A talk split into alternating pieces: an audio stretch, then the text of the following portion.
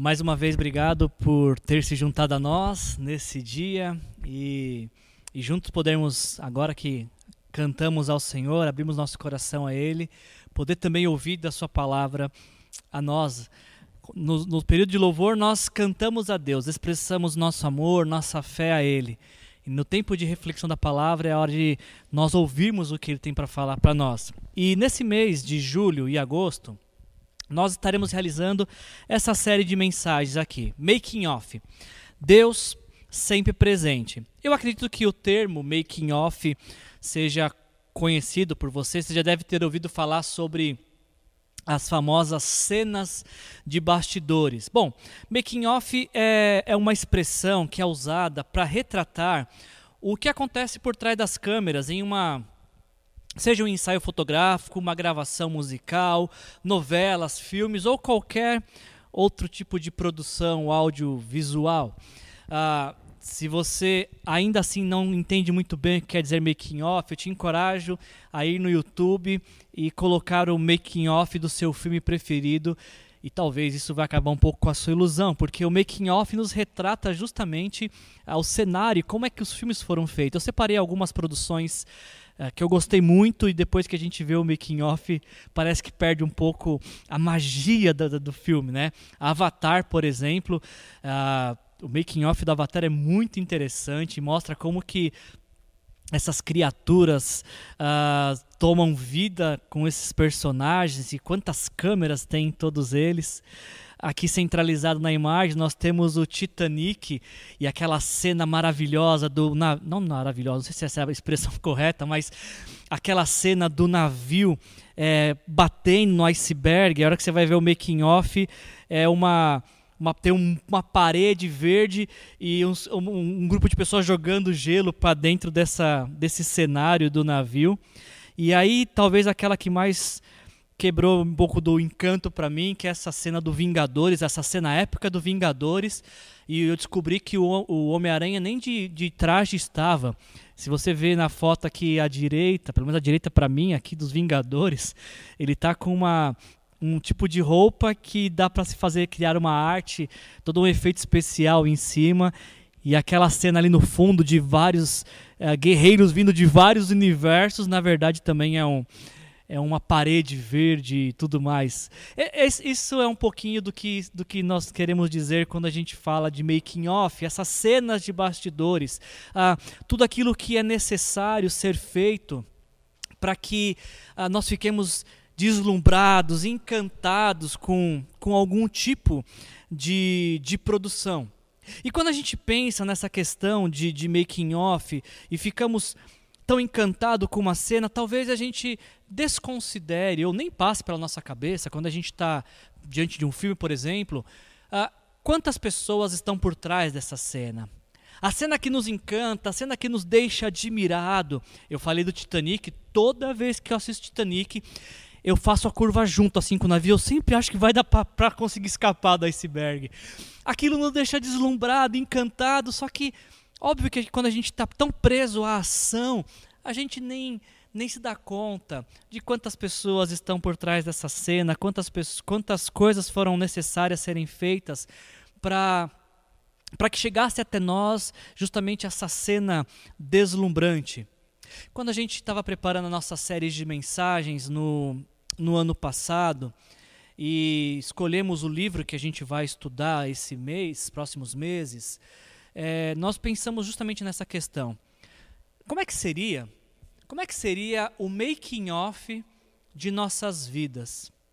Não sei se você alguma vez teve a oportunidade de ter a produção de um making off de alguma de algum evento da sua vida, mas pare por alguns instantes para pensar no making off da sua vida.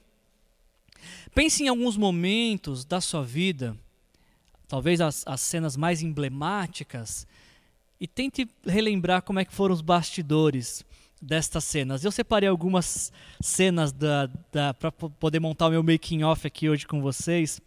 Por exemplo, quem olha para essa foto aqui, esse casal lindo, jovem, é uma foto de, de que o ano que vem fará 20 anos. Esse ano a gente completa 19.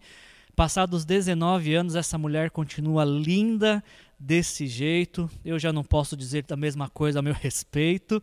Ah, mas quem olha para o álbum de casamento e para a foto de casamento, ah, não sabe os bastidores, do que aconteceu nos bastidores para que chegassem, a, chegasse até esse momento desse registro, ou até mesmo da, da ocasião.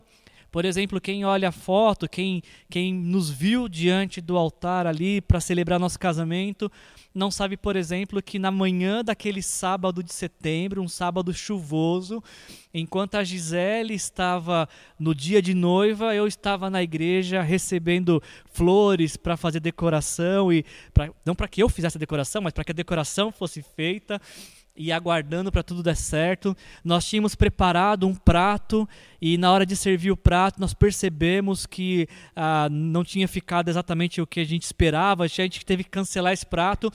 Quem estava participando da, da celebração nem sabia que tinha um prato no cardápio que foi cancelado. Por quê? Porque essas são cenas de bastidores, é o making off, é o que ficaria no making off no making off da, nossa, da, minha vida, da sua vida, pode ser que esteja a sua formatura. Eu coloquei aqui a foto da minha formatura. Eu acho que você não vai conseguir me achar. Eu sei onde eu estou, mas vai ser difícil. A gente deixa para um outro dia essa tarefa. Uh, mas quando a gente olha para uma, uma formatura, a gente olha para uma foto de formatura, quando a gente está em uma formatura, nós não, muitos dos que estão participando não sabe qual, quais são, qual é o making off dessa formatura, quais são as cenas de bastidores, quantas noites em claros foram uh, passadas para que se pudesse estudar e passar em uma prova ou entregar um TCC, quantos passeios, quantas viagens canceladas porque tinha tarefa a ser feita. Quem olha o formando nem, nem sempre consegue enxergar a equipe de apoio do formando, que o apoiou, que o incentivou, que o encorajou. Isso para. Eu estou dando apenas alguns exemplos, mas existe. Talvez se fosse feito um making off da nossa vida, até nós ficaremos surpresos, por exemplo, com cenas que nós nem sabíamos que estariam ali. Se alguém nos apresentasse talvez o making off da nossa vida, a gente ia dizer: "Ué, mas eu não vivi esse momento". E alguém nos diria, a, a voz da narração diria: Você não viveu esse momento porque Deus te livrou, porque Deus te poupou. Nós nunca nos damos conta de que, ah, às vezes, um atraso pode representar um livramento. Nunca nos damos conta de que uma, uma compra que não dá certo, na verdade, nos livrou de um endividamento e tantas coisas. No making off da minha vida, ah, dessa questão de compra que não deu certo, eu me lembro de um episódio, nós estávamos em Curitiba e Gisele e eu achávamos que a gente ia passar a nossa vida inteira, a gente ia fazer a história da nossa vida e da nossa família em Curitiba. Então, no ano de 2010, se eu não estiver enganado, nós demos entrada na compra de um apartamento e apresentamos toda a documentação. E sabe aquela situação que não tinha como dar errado? Nós tínhamos a renda necessária, nós tínhamos o, os fiadores necessários, nós tínhamos tudo que era necessário. Eu tinha um emprego fixo, registrado, enfim, não tinha como dar, dar errado, mas deu. E aí, quando eu olho para aquele making off, agora, obviamente, olhando para trás, como a gente aprendeu na semana passada, né? A vida só pode ser compreendida olhando para trás, mas só pode ser vivida olhando para frente. Quando eu olho para trás, eu, ve, eu, eu tenho diversas razões para entender por que, que a gente não conseguiu comprar aquele apartamento em Curitiba. Enfim, uh, o making off da nossa vida vai nos retratar tantas coisas que às vezes ficam fora da cena principal. Eu não sei se você já parou para pensar nisso. Qual seria o making off da sua vida? E mais, a semelhança de um filme Será que em nossas vidas nós também podemos encontrar pessoas e fatos que contribuíram para tantas coisas boas que nos aconteceram? E a nossa vida continua, então a pergunta é: quem tem atuado no making off da sua vida, nos bastidores da sua vida? Se você conseguisse criar um making off da sua vida, em quais cenas seria impossível encontrar Deus. Essa é a proposta dessa nossa série de mensagens nos meses de julho e agosto. Nós queremos meditar num livro de Esther. Uh, e através dessa meditação, nós queremos perceber, nos atentarmos que quando Deus parece, quando Deus parece ausente, Ele pode estar mais perto do que nunca. Aliás, através dessa série de mensagens, nós queremos te encorajar, e essa talvez seja a, a parte mais importante dessa série de mensagens. Quando, a cada mensagem que você ouvir, ah, nós queremos te encorajar a não achar que a sua história se encerra no episódio atual que você está. Nosso desafio vai ser a cada semana te encorajar, te inspirar a entender que a sua história de vida não termina neste episódio que você está. Deus tem outros capítulos, outros episódios para você viver com Ele. Pela fé, Ele quer te conduzir até o episódio final, que é a eternidade. Antes da gente entrar nesse livro, então, e na primeira mensagem de hoje, deixa eu só te contar algumas coisas sobre esse livro que a gente vai estudar esse mês, o livro de Esther. Nós não temos muita, não temos condições de saber quem foi o autor, nem quando esse livro foi escrito, porque não temos indícios nem internos nem externos sobre o, de, dessa questão do livro. Existe uma tradição de que quem escreveu esse livro foi Mordecai, ou Mardoqueu, como está em algumas versões também a mesma pessoa. E se a tradição diz que Mordecai ou Mardoqueu escreveu o livro de Esther entre os anos 460 a 350 antes de Cristo. E esse livro está na nossa Bíblia para esclarecer, explicar uma festa judaica chamada Purim. Então, para explicar para os judeus por que, que no calendário anual deles tem uma festa de Purim, o livro de Esther vai contar toda a trajetória para que, que deu origem a esta, a essa festa. E mais do que isso, na explicação do porquê existe essa festa, a festa do Purim, ah, o livro também quer nos ensinar que Deus demonstra sempre o seu cuidado e provisão pelo seu povo, mesmo nos momentos mais improváveis.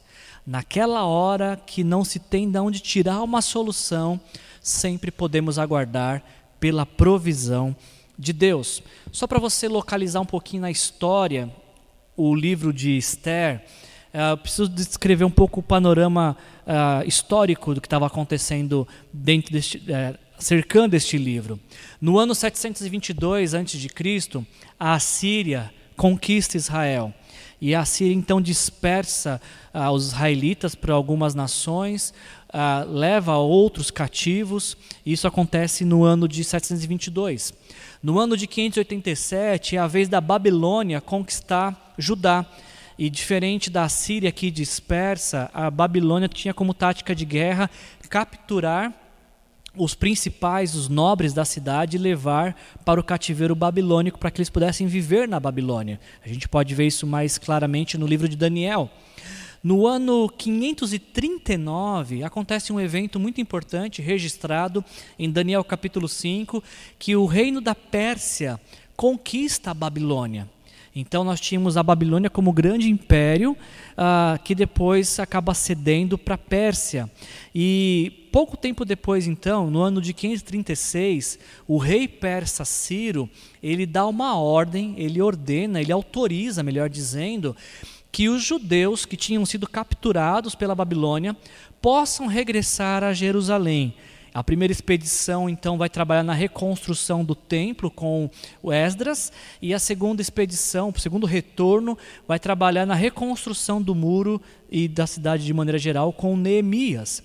E aí, então, dentro dessa linha histórica, a festa de Purim, os acontecimentos do livro de Esther, acontecem aproximadamente no ano 473 antes de Cristo.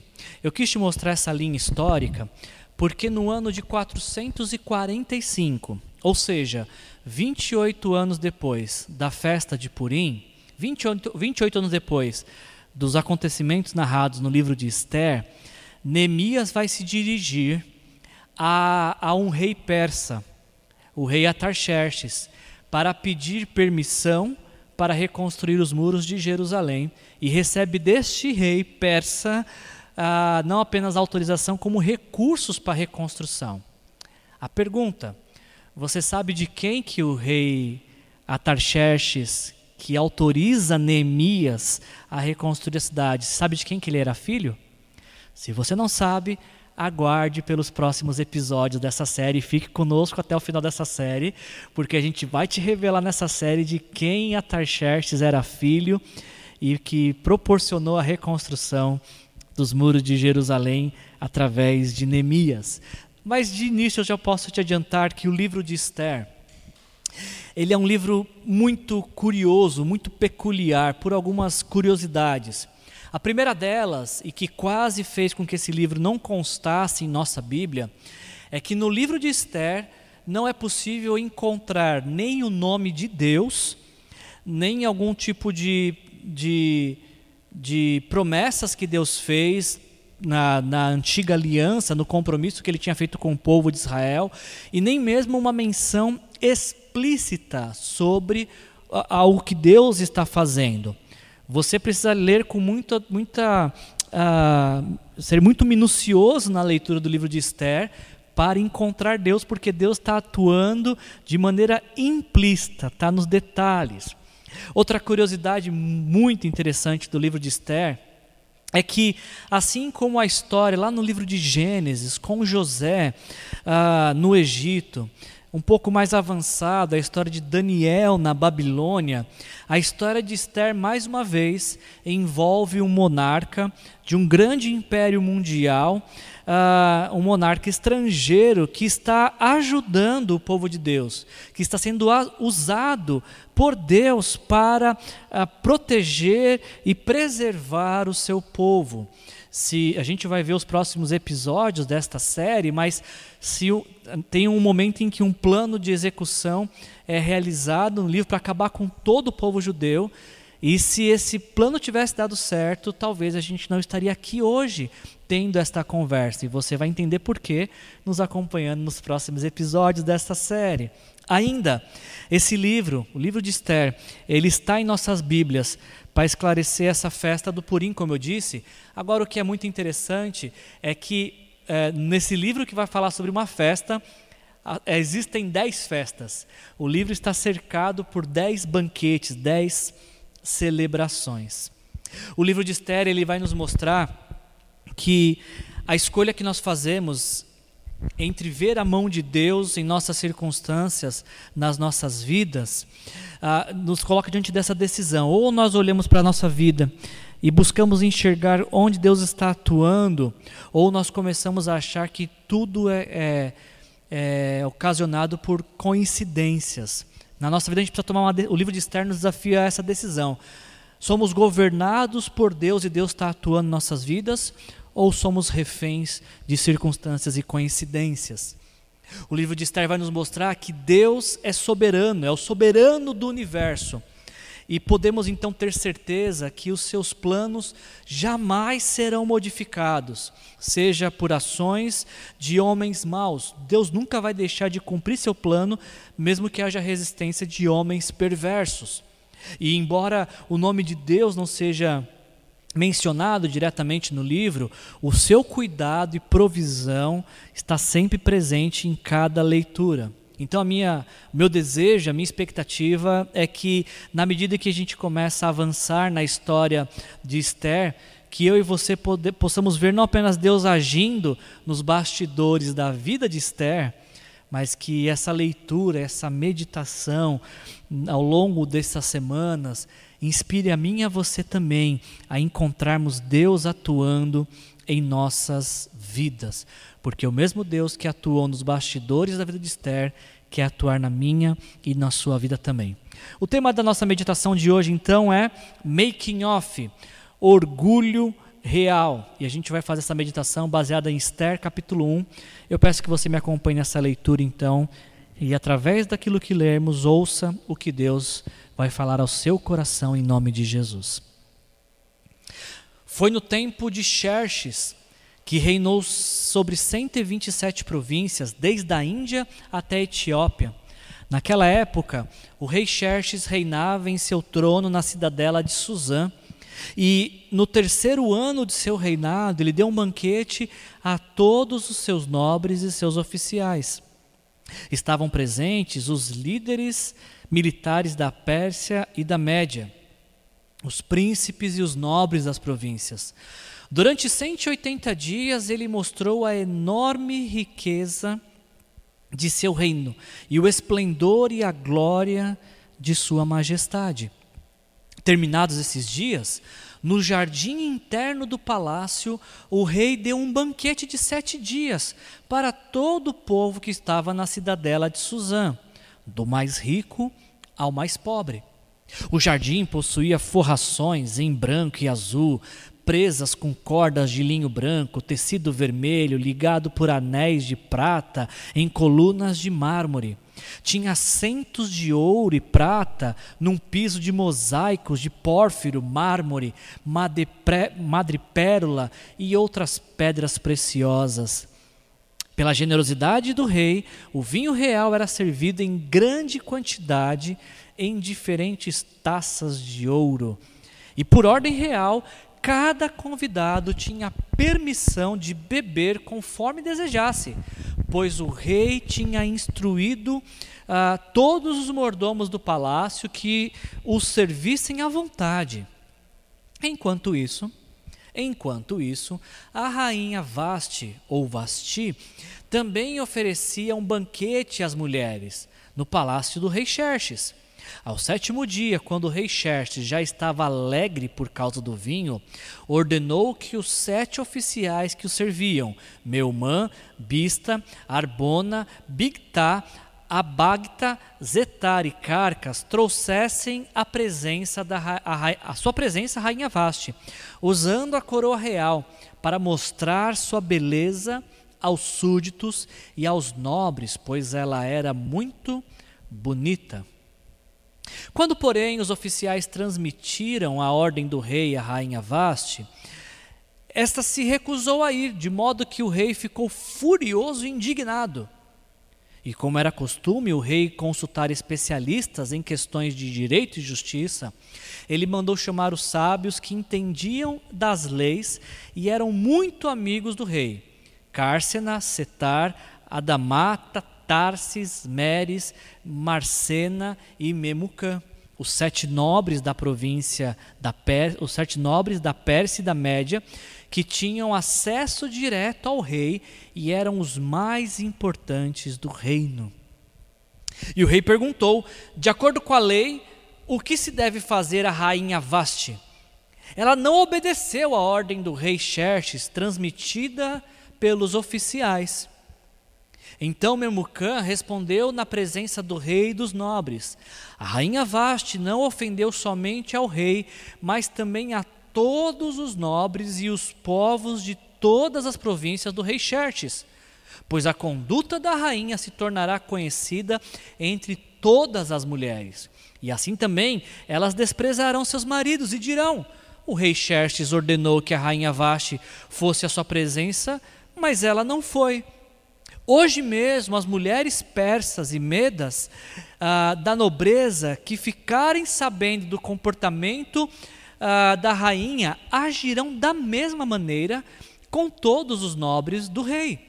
E isso provocará desrespeito, desrespeito e discórdia sem fim. Por isso, se for do agrado do rei, que ele emita um decreto real e que seja escrito na lei da Pérsia e da Média, que não se pode revogar, determinando que Vaste nunca mais compareça na presença do rei Xerxes. Também deu o rei a sua posição de rainha a outra que seja melhor do que ela.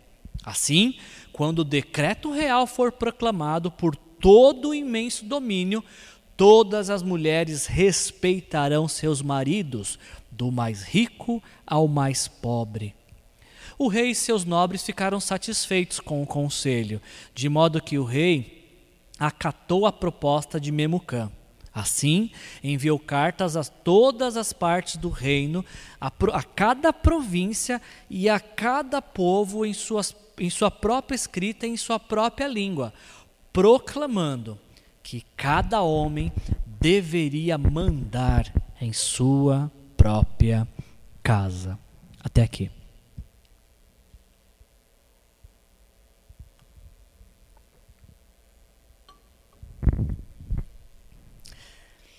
Existe um ditado popular, existe um ditado popular que diz: Não prometa nada quando estiver feliz, não responda quando estiver irritado, não decida quando estiver triste.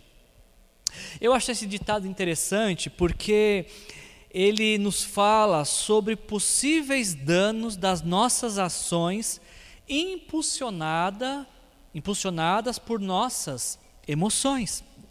Até para reforçar esse pensamento, eu lembrei de outro ditado que diz: Eu acho que é assim. Quando a emoção entra pela porta, a razão sai pela janela. E esses ditados populares, eles nos, tentam nos explicar que quando nós deixamos que as emoções, a tristeza, a alegria, a ira, a mágoa, enfim, quando nós deixamos que as emoções sejam o fator determinante das nossas decisões importantes, a chance de dar, disso dar errado é enorme. Basta nós pensarmos quantas vezes nós compramos algo que não precisávamos com o dinheiro que nós não tínhamos. Quantas vezes nós atendemos um impulso consumista?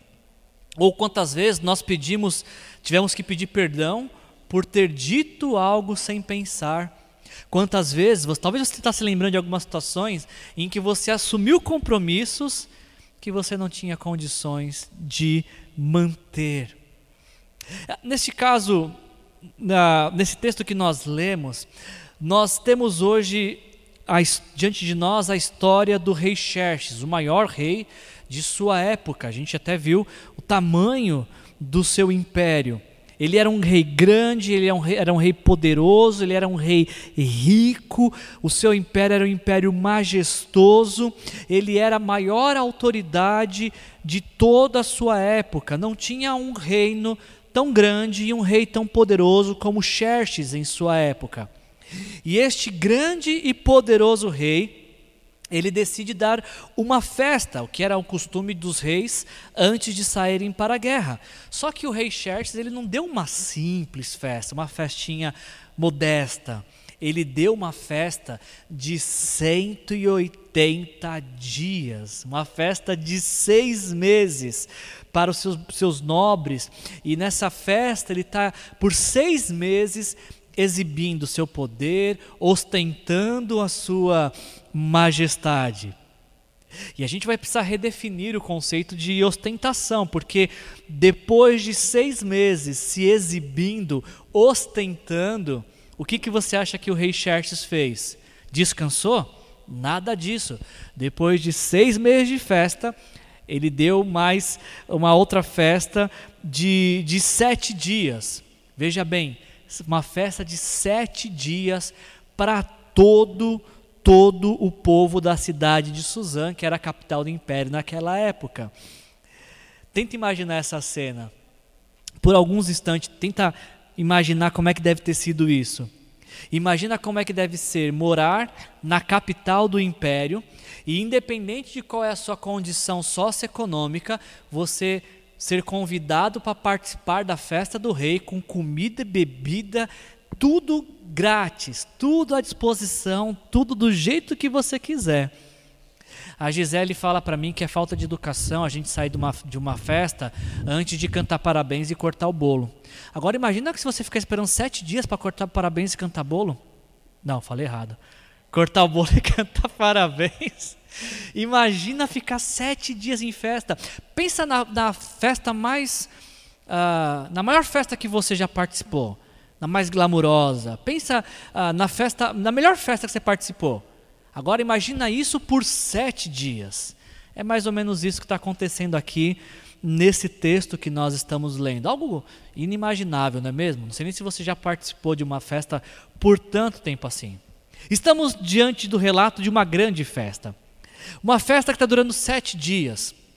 Só que no último dia da festa, nos diz o versículo 10, que no último dia da festa, o rei, o texto bíblico diz, o rei estava muito alegre por causa do vinho. Essa é uma maneira gentil e delicada da Bíblia dizer que o rei estava completamente bêbado, fora de si, por conta da embriaguez. E geralmente, quando alguém está completamente bêbado, tomado pela embriaguez, não pode acontecer coisas boas. Geralmente, a, a tendência de acontecer algo ruim é muito grande. E está aí o rei Xerxes que não nos deixa mentir sobre isso.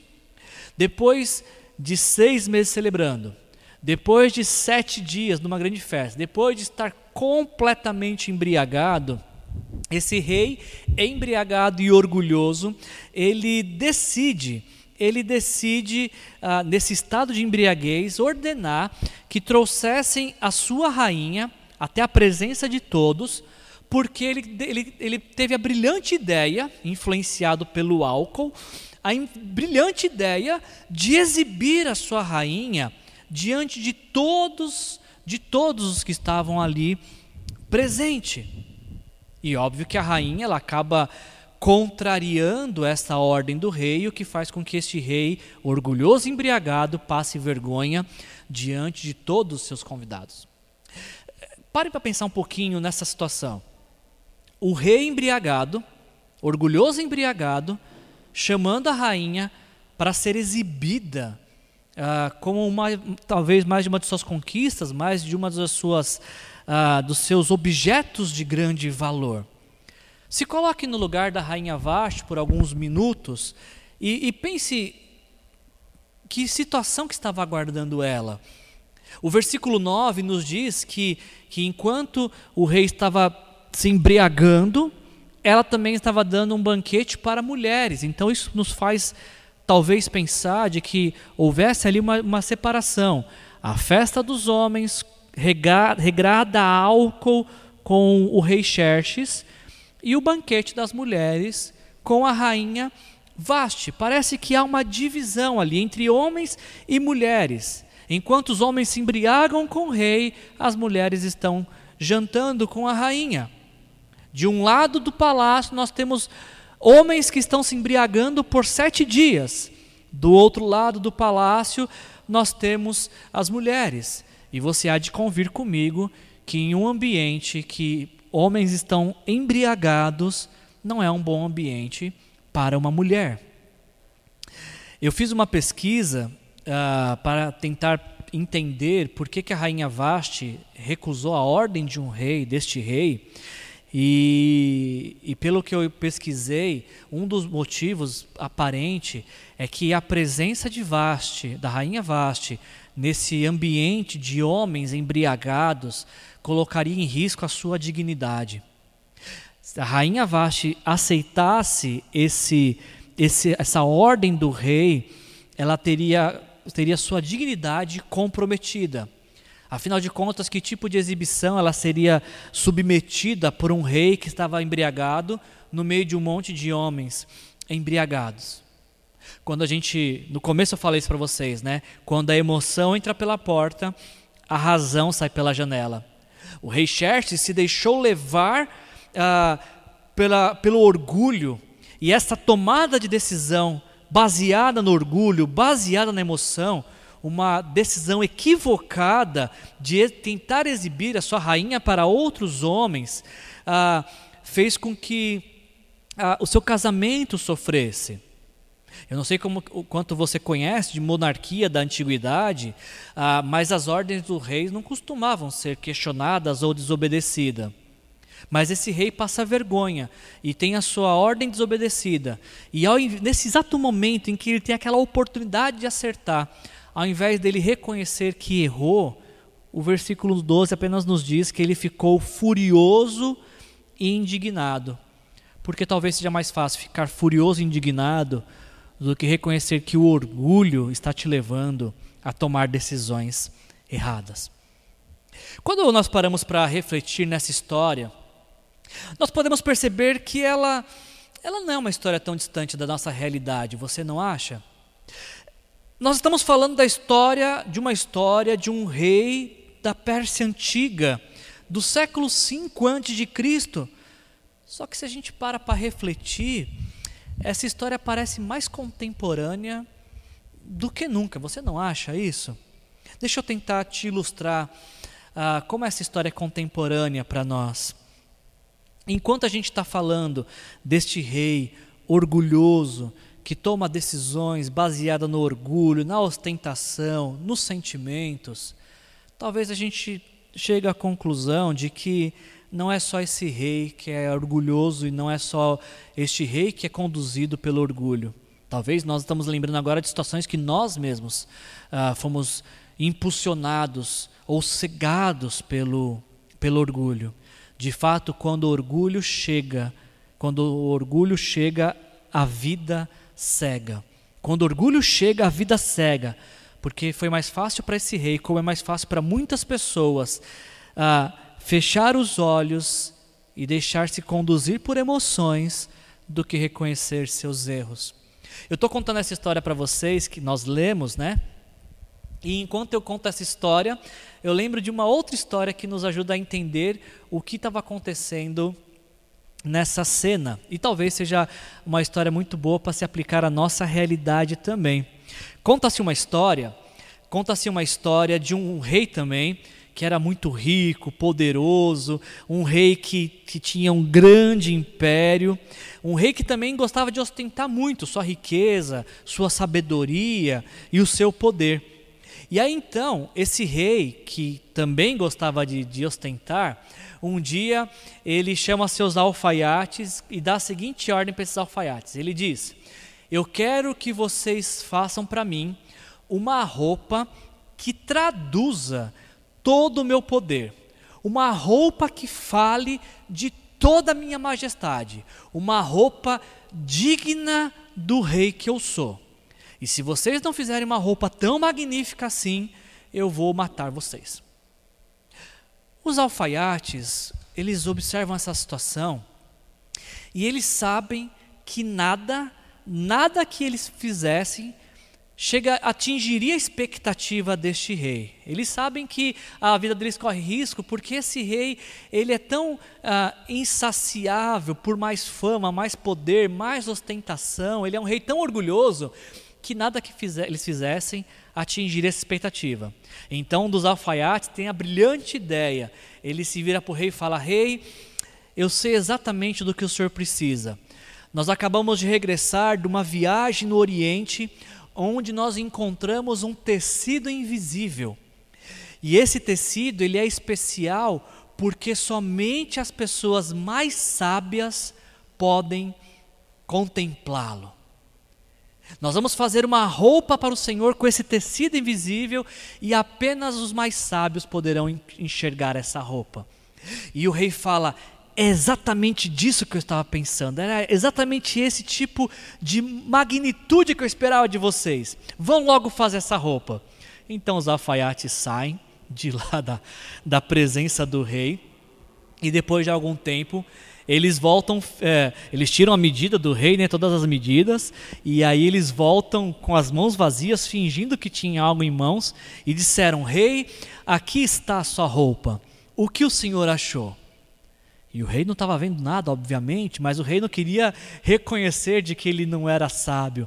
Então o rei olha para aquele vazio e ele fala: Uau, que roupa brilhante!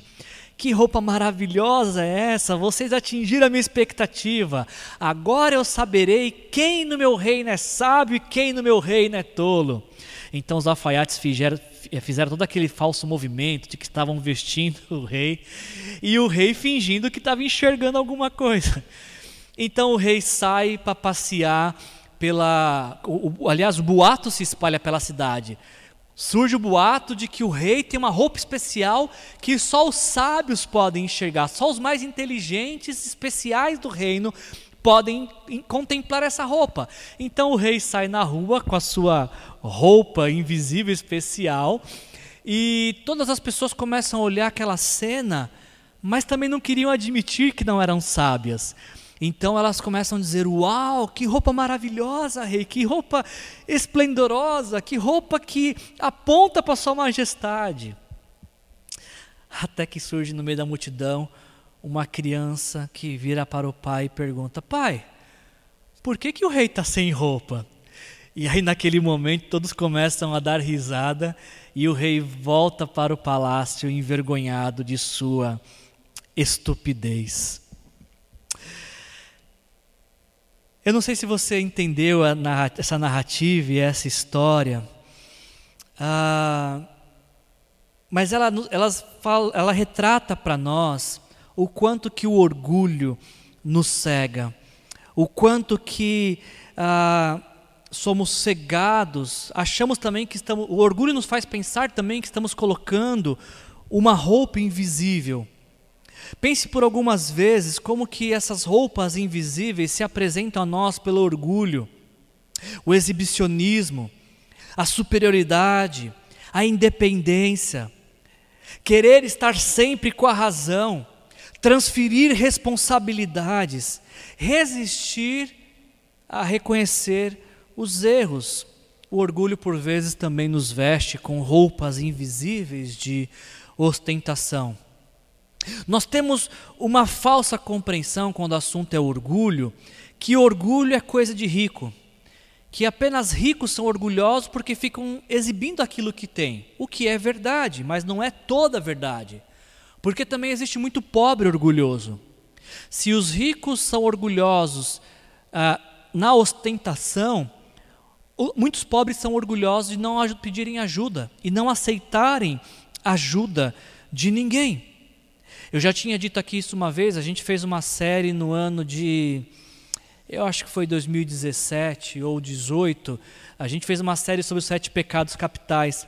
E naquela oportunidade, nós tivemos a oportunidade de aprender que para você ser orgulhoso, você não precisa se sentir o máximo. Basta você apenas se sentir melhor que alguém. Para sermos orgulhosos, nós não precisamos nos considerar o primeiro basta ser o penúltimo, basta ter alguém abaixo de nós para nos sentirmos orgulhosos. O orgulho, o orgulhoso é o que despreza o outro. O orgulhoso é o que se coloca diante de outro. O orgulhoso é o que acha que não precisa de ninguém. O orgulhoso é aquele que se basta. O orgulho nos faz olhar os outros de cima para baixo. Naquela oportunidade que a gente fez a, sete, a, série dos Sete Pecados Capitais, falando sobre orgulho, nós refletimos nas palavras de Os Guinness, que no livro Sete Pecados Capitais diz: a estratégia diabólica do orgulho é que ele não ataca os nossos pontos mais fracos, mas sim nossos pontos mais fortes. Ele é de forma preeminente o pecado da nobreza. Ninguém vai se sentir orgulhoso por ser o mais feio da turma vai se sentir orgulhoso por ser o mais bonito. Ninguém vai se sentir orgulhoso porque é o último a ser escolhido no futebol. Se sente orgulhoso porque é o craque do time. É isso que o pecado do orgulho faz. Nos sentimos tão suficientes, tão cheios de si, tão donos da razão, que nos faz sentir superiores a tudo e todos. Aliás, é dito que o, o orgulho é o pecado pai de todos os outros pecados, ele dá origem a todos os outros pecados. E há até quem diga que o, peca... o primeiro pecado a surgir no mundo foi o pecado do orgulho. Quando lá em Gênesis capítulo 3, uh, ah, Deus coloca uma árvore que era um, um, um, um, referencial de limite de autoridade, um referencial de obediência, e Deus fala para o homem que não poderia comer do fruto daquela árvore, porque o dia que ele comesse, ele morreria. Então o homem repassa essa informação à sua mulher, e um dia a mulher está em algum momento ali no jardim, e a serpente, uma representação do diabo, se dirige a essa, essa mulher e fala: Por que, que você não come desse fruto? E ela falou: Porque Deus não permite. Deus falou que o dia que a gente comesse, nós morreríamos. E a serpente fala: Nada, vai morrer nada. Pelo contrário, vocês serão como Deus, conhecedores do bem e do mal. E essa proposta do tentador agradou homem e mulher. Ambos comeram e ali decretaram a sua independência de Deus. romperam com as leis de Deus, com a ordem de Deus, para serem os próprios deuses de suas vidas. O orgulho cegou o rei Xerxes a ponto dele pensar em colocar a dignidade de sua rainha em risco. E esse orgulho se mostra ainda maior ao invés dele reconhecer que errou, uh, influenciado pela embriaguez, ele apenas fica indignado e furioso. E talvez o rei Xerxes não tenha percebido, uh, no primeiro momento, uh, que tinha feito uso abusivo de sua autoridade e que ele foi corretamente questionado por um erro. Mas parece, nesse texto que a gente leu, que o rei tem um flash de sobriedade. Parece que em alguns instantes acontece algo que o rei decide refletir no que aconteceu. Porque o verso 13 e 15 nos diz que em algum momento o rei quer consultar os sábios do reino para saber o que é justo e direito. Eu quero repetir isso. Esse rei orgulhoso, esse rei que ah, foi influenciado por seu orgulho em todas as suas decisões, em um flash, em um momento, parece que ele para e ele reflete e ele decide perguntar: mas o que é o correto então? O que é o justo e o direito? No versículo 15 ele fala: de acordo com a lei, o que se deve fazer a rainha Vashti? Ela não obedeceu a ordem do rei Xerxes, transmitida pelos oficiais. Pergunta: se o rei estava tão certo da decisão que ele tomou de expor a rainha, por que, que ele tem que consultar a lei? Ele não poderia simplesmente sentenciar a rainha por desobediência? Por que, que o rei está interessado agora, nesse momento, em saber o que é justo e o que é correto? Por que, que o rei agora está interessado em saber ah, o que deveria ser feito? Eu acho que você já deve ter ouvido a expressão peso na consciência. Ah, é, eu acho que é isso que está acontecendo com esse rei. Esse rei está interessado em saber o que a lei diz, porque por alguns instantes passou pela cabeça dele que talvez, talvez, ele tivesse agido errado. Então a lei vai servir de referencial para fazer o que é certo. Agora a pergunta que eu te faço é: de onde que esse rei, esse rei ah, ditador, tem essa noção de certo e errado? A Bíblia nos dá essa resposta. De onde vem essa noção de certo e errado? Romanos capítulo 2, versículo 14, 14 e 15 diz que quando os gentios, ou seja, aqueles que não são judeus, não têm a lei, o que era algo inicialmente dos judeus, praticam naturalmente o que ela ordena, tornam-se lei para si mesmo, embora não possuam a lei. Agora olha o que Paulo fala: pois demonstram que as exigências da lei estão gravadas em seu coração. Olha isso, as exigências, nossa, difícil falar isso, né? Exigências da lei estão gravadas em seu coração. Disso dão testemunho também a consciência e os pensamentos deles, ora acusando-os, ora defendendo-os. A expressão popular peso na consciência, ela pode ser traduzida ou explicada por esse versículo bíblico. O que a, a sabedoria popular chama de peso na consciência, a palavra de Deus nos fala sobre arrependimento, fala sobre quebrantamento. E mais, parece que a Bíblia nos, nos mostra de que Deus, ao nos fazer, a todos nós, colocou em nós esse dispositivo da lei, da referência do certo e errado, e sempre que a gente comete algo errado, podemos fazer vista grossa, mas algo dentro de nós diz que está errado. Esse é um dispositivo que Deus colocou dentro do coração humano, que sempre é acionado quando nós estamos errados. Se orgulho é uma realidade em nossas vidas, graças à nossa natureza pecaminosa, A boa notícia. A boa notícia é que Deus não nos abandonou em nossa rebeldia, em nossa obstinação, em nosso orgulho, em nossa ostentação. Pelo contrário, para dar fim ao nosso orgulho de achar que nós nos bastávamos, Deus enviou Jesus ao mundo para que Jesus fosse suficiente para nós. O nosso orgulho nos tenta fazer merecer a salvação, o favor e as bênçãos de Deus, mas Jesus vem ao mundo justamente para mostrar o contrário, de que Ele precisa ser o nosso Salvador, porque Ele é o único que tem condições de perdoar os nossos pecados, graças àquilo que Ele fez na cruz, como também nos dar esperança de vida eterna e nos reconectar com Deus. Quando nós entregamos nossa vida para Jesus, recebendo Jesus como Senhor e Salvador da nossa vida, Jesus nos livra das garras do orgulho e nos coloca nos braços de Deus, nos braços do Pai. Os feitos de Jesus na cruz é a maior obra de bastidor de nossa vida e deveria constar em todos os making-offs de todas as pessoas. Como a gente leu a história do rei Xerxes, ele não percebeu esse toque de Deus. Quando ele consulta a lei, Deus está tocando nele, mas ele não dá ouvidos a esse toque de Deus. E ao invés de fazer o que é certo, esse rei prefere seguir em sua obstinação, o que leva ao fim do seu casamento. E, e essa não é só a história do rei Xerxes, não é verdade? Quantas pessoas nós não conhecemos que perderam seus casamentos, que perderam amizades, que perderam relacionamentos em geral, também por, por preferirem ficarem abraçadas com orgulho.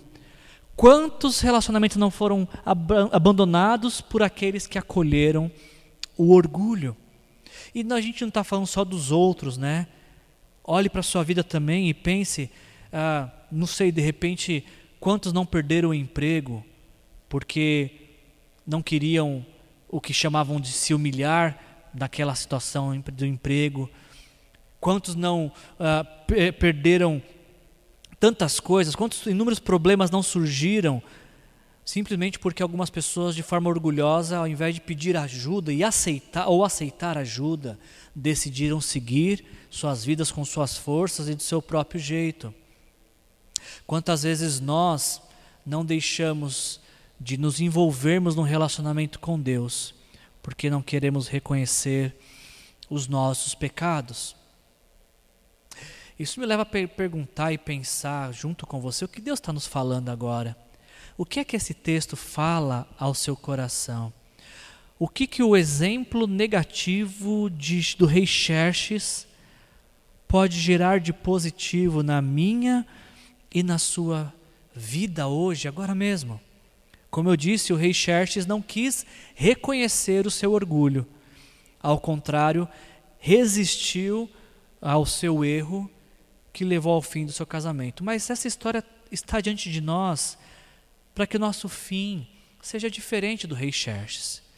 Eu sei que agora mesmo talvez Deus está ministrando ao seu coração, falando de pontos de orgulho que você precisa reconhecer. Eu tenho algumas propostas aqui para praticarmos essa mensagem, de repente pode te ajudar a contemplar isso também. O orgulho real, ele será realmente vencido quando nós nos rendermos a Jesus. A primeira maneira de dar fim ao orgulho em nossas vidas e não ter o mesmo fim do rei Xerxes é entregando a nossa vida para Jesus deixando que Jesus seja o Senhor da nossa vida e o nosso Salvador. Romanos 10, 9 e 10 diz: Se você confessar com a sua boca que Jesus é Senhor e crer em seu coração que Deus o ressuscitou dentre os mortos, será salvo. Pois com o coração se crê para a justiça e com a boca se confessa para a salvação. Ah, o orgulho real será realmente vencido quando nós reconhecermos os nossos erros. Provérbios 15, a gente leu há alguns dias atrás, Provérbios 15, né? 31 a 32 diz: Quem ouve a repreensão construtiva terá lugar permanente entre os sábios. Agora, quem recusa a disciplina e faz pouco faz, quem recusa a disciplina faz pouco caso de si mesmo. Mas quem ouve a repreensão obtém entendimento. Não é vergonha dizer eu errei. Gente, me perdoa, eu pensei que era de um jeito, foi de outro, ou quis fazer do meu jeito, me perdoa, eu errei. Pelo contrário, você tem que ter muita coragem para dizer eu errei. Você tem que ser muito forte para dizer eu errei. Quando você faz isso, você silencia o orgulho. Você fala: "Cala a boca, orgulho. Eu vou, vou eu errei. Eu assumo os meus erros." E ainda, o orgulho real será realmente vencido quando aceitarmos ajuda em tempos difíceis. Não é vergonha precisar de ajuda. Todos nós um dia precisamos de ajuda. E vamos precisar sempre, sabe por quê? Porque nós somos criados para relacionamentos. Ninguém foi criado para viver sozinho. Fomos criados para relacionamentos. E parte do relacionar-se é dividirmos as nossas dificuldades. A Gálatas 6,2 diz isso: levem os fardos pesados uns dos outros e assim cumpram a lei de Cristo. Quando alguém falar, posso te ajudar? Diga sim, mesmo que você não saiba como, mas aceite ajuda de quem te quer bem, de quem te ama e de quem pode te levantar em tempos difíceis. Essas simples atitudes, se render a Jesus, reconhecer os erros e aceitar ajuda, ah, nos fará ter um final de episódio diferente do como foi do Rei Xerxes. Casamentos serão preservados, amizades serão preservadas ah, e a parte mais importante, relacionamento com Deus será sempre intenso, profundo e prazeroso. Feche seus olhos, vamos orar. Senhor, em nome de Jesus, obrigado, Pai, por essa manhã, por essa meditação, Senhor, em quem o Senhor nos conduziu. Nós nos alegramos, Senhor, de poder é, contar, Senhor, com, com a tua bênção, Senhor, de poder contar com o teu favor, Senhor. E é o que nós queremos te pedir, Senhor, que o Senhor nos ajude constantemente a reconhecer, Senhor, nosso orgulho, reconhecer, Senhor, quando nós estamos falhando, Senhor e relutando para nos arrependermos, Senhor. Por favor, nos abençoe, Senhor. Não nos deixe à mercê de nossas emoções, do nosso pecado, Senhor. Venha ser o Senhor, o Salvador, o nosso resgatador e venha conduzir o nosso viver, Senhor. Essa é a nossa oração nesse dia, no nome santo e amado de Jesus. Amém. Amém. Antes de a gente terminar a nossa transmissão, eu queria, eu tenho um aviso muito especial para dar. A gente está, eu estou interagindo com vocês, eu estou entrando aqui no chat. Uh, essa, amanhã começa a nossa semana do avivamento, um, um tempo que a gente está separando mensalmente em nossa igreja para um período de que toda igreja vai estar lendo o mesmo texto bíblico, é, vai estar orando e jejuando uns pelos outros, e então para que isso dê certo, eu queria te encorajar, se assim você tem, enviar um pedido de oração para nós. Como que nós, Igreja Aliança Vista Verde, podemos orar por sua vida? Eu coloquei aí no chat o formulário para você preencher e dizer como nós podemos orar por você e vai ser um prazer te ajudar a combater esse orgulho de deixar que a gente ore por, pela sua vida e possamos não apenas orar por você, mas vi vivenciar o que Deus vai fazer no seu viver. E aí amanhã à noite, às 20 horas, nós vamos nos encontrar no Google Meet, uma reunião onde a gente vai compartilhar o que Deus falou no nosso coração através do texto de Provérbios 22 a 24 e vamos assim edificar-nos uns aos outros e buscarmos a Deus para transformar nosso viver, transformar nosso mundo. Que a graça do Senhor Jesus Cristo, o amor do nosso Deus o Pai e a comunhão com o Espírito Santo seja visível presente na sua vida hoje e sempre. Tenha uma semana cheia do Espírito Santo. Jesus te abençoe.